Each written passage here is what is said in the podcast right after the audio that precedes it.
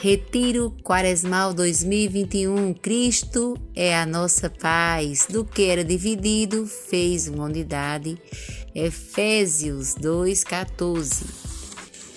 Na página 14 do livrinho da Quaresma, do livrinho do Retiro, vamos observar o item 4, como fazer a oração pessoal.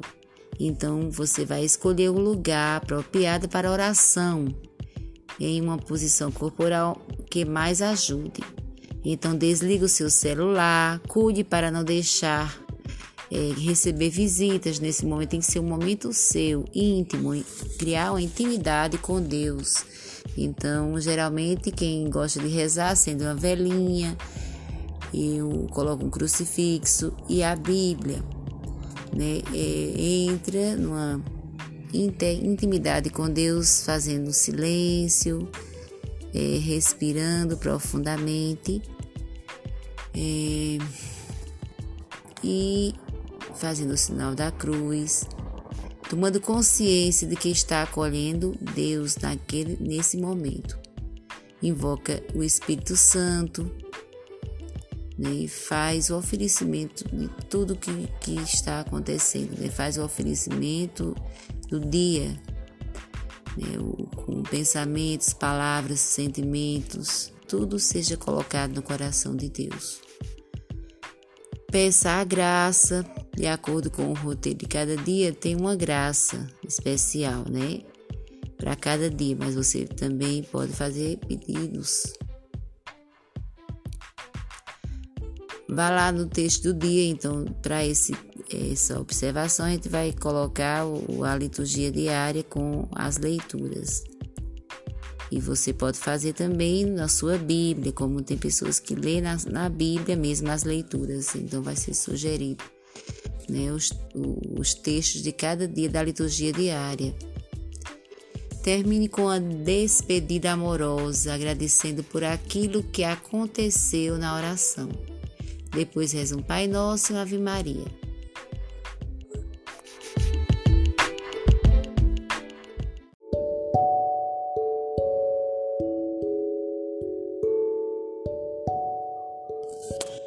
Quarta-feira de Cinzas, página 23 do livrinho da Quaresma. Dá-me de novo a alegria de ser salvo. É o tema de hoje. Passadas as alegrias carnavalescas, que nesse ano foi bem diferente, a quaresma se inicia com a celebração das cinzas. Muitos cristãos entendem que esse tempo é para fugir das alegrias e viver um período de sobriedade, recolhimento e penitências, como uma contradição ao carnaval. O símbolo das cinzas e as leituras que falam em jejum, lágrimas e gemidos está em Judite 2 a 12, versículo 12. Ou jejum, esmola e oração, em Mateus 6 ajudam a criar um ambiente triste e até fúnebre. Até por isso, no tempo da pandemia e isolamento decorrentes da Covid-19 ou Covid-19, muitos diziam: vivemos uma imensa quaresma, querendo dizer um tempo de grande sofrimento. Realmente a palavra quaresma tem forte associação com palavras como austeridade, penitências, renúncias, sacrifícios, etc. Mas na verdade tem pouco a ver com o termo tristeza. Nas leituras de hoje, há outras palavras que merecem ser consideradas: recompensa, no Evangelho de Mateus, graça, na leitura de Coríntios, herança no livro de Judite. Além de alegria no salmo.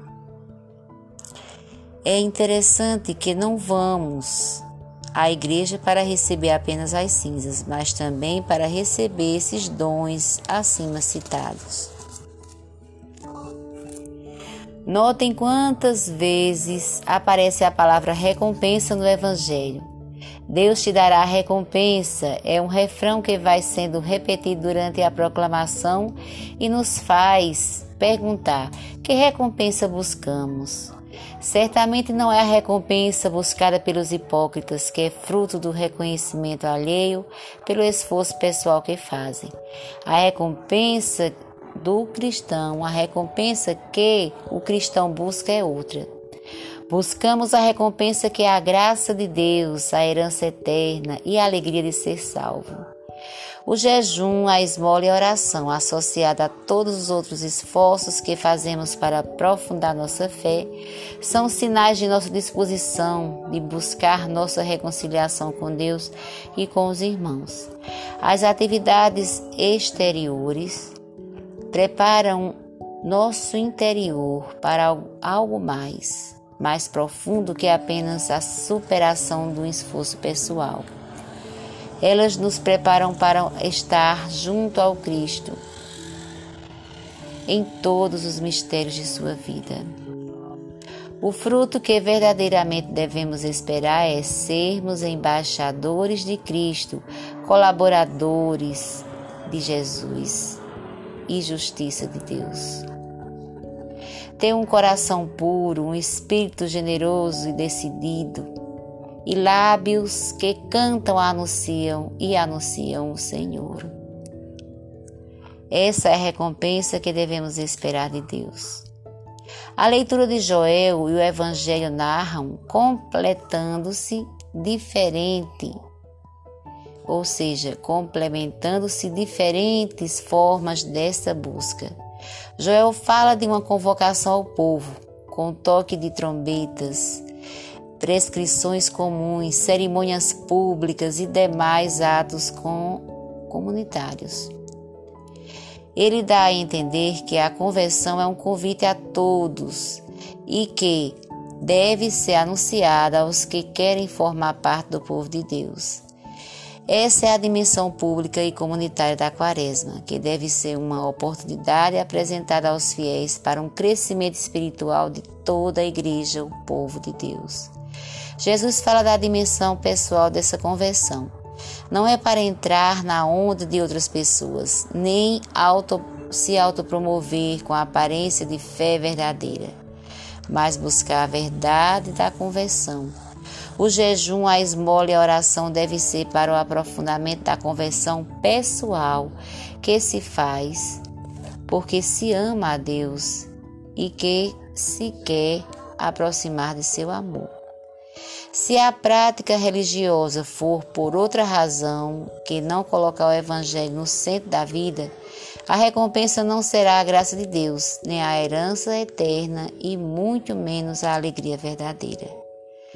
O que aproveitam esse momento favorável recebem, ou seja, os que aproveitam esse momento favorável recebem de Deus as forças necessárias para a sua caminhada e encontram a alegria de ser de se perceberem mais perto da face de Deus, reconciliados, prontos para uma vida nova e um espírito de alegria e louvor.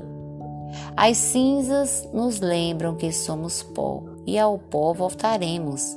Mas também nos lembram que Deus nos criou do pó da terra para sermos filhos e, e seus filhos e suas filhas e nos alegrarmos com sua presença diante de nós.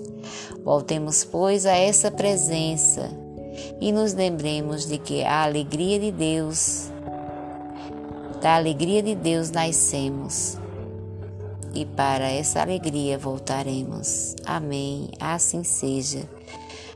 Uma quarta-feira cheia de muita esperança, de muito amor, de muita confiança em Deus. Um abraço fraterno, paz e bem.